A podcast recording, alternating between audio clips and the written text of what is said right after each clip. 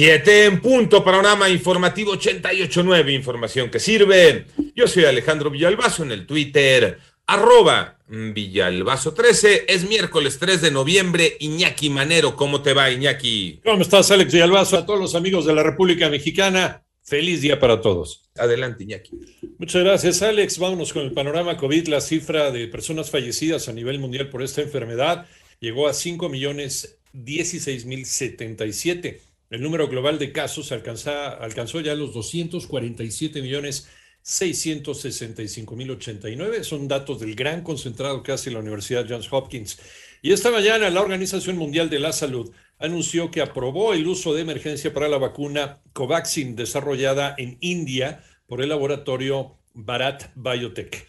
Vámonos a la pandemia en México. ¿Cuál es el panorama? Lo tiene Moni Barrera. En las últimas 24 horas se registraron 3.588 nuevos contagios y así México suma 3.811.793 casos de COVID y los fallecimientos se elevaron a 288.773 debido a la notificación de 269 decesos más en un día. A través del informe técnico, la Secretaría de Salud informó que la semana epidemiológica 42 presenta una disminución de 17% en el número de casos estimados de COVID-19 en comparación con la semana anterior. En las últimas dos semanas, 23.841 personas presentaron signos y síntomas quienes se consideran casos activos y representan el 0.6% del total. En 889 Noticias, Mónica Barrera. En el panorama nacional ya suman dos migrantes fallecidos luego de que el domingo elementos de la Guardia Nacional aquí en México dispararan una, una camioneta que evadió un retén en Chiapas.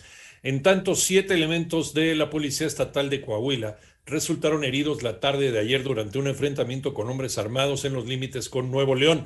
Por otra parte, Emilio Lozoya, exdirector de Petróleos Mexicanos, debe acudir físicamente a la audiencia que tiene programada para hoy miércoles en el Centro de Justicia Penal, con sede en el Reclusorio Norte, a petición del juez del caso. México es primer lugar en periodistas asesinados durante 2020, de acuerdo con un conteo de Reporteros Sin Fronteras. El año pasado se registraron ocho asesinatos de periodistas, superando a Afganistán e Irak, con seis crímenes cada uno. Según el gobierno federal, no hemos comprendido la política de abrazos y no balazos. María Inés Camacho.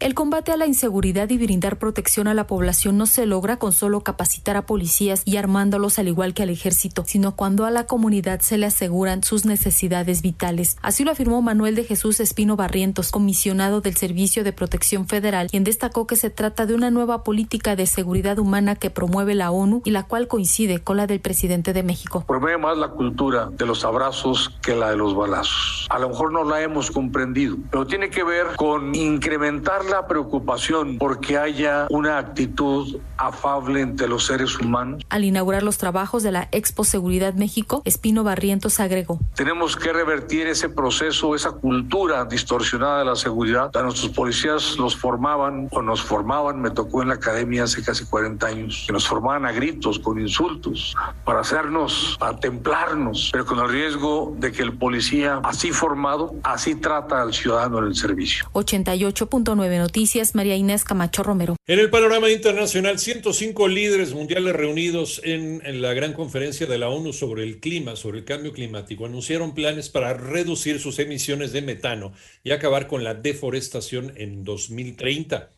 Por otra parte, una de cada tres personas que durante 2020 tuvieron que abandonar sus hogares debido a desastres relacionados con el clima son niños. Esto equivale a 10 millones de menores de edad en todo el mundo, de acuerdo con un informe de la organización Save the Children. En tanto, el presidente del distrito de Brooklyn y ex capitán de policía afroamericano Eric Adams asumirá en enero la alcaldía de Nueva York tras arrasar en las elecciones municipales de ayer martes.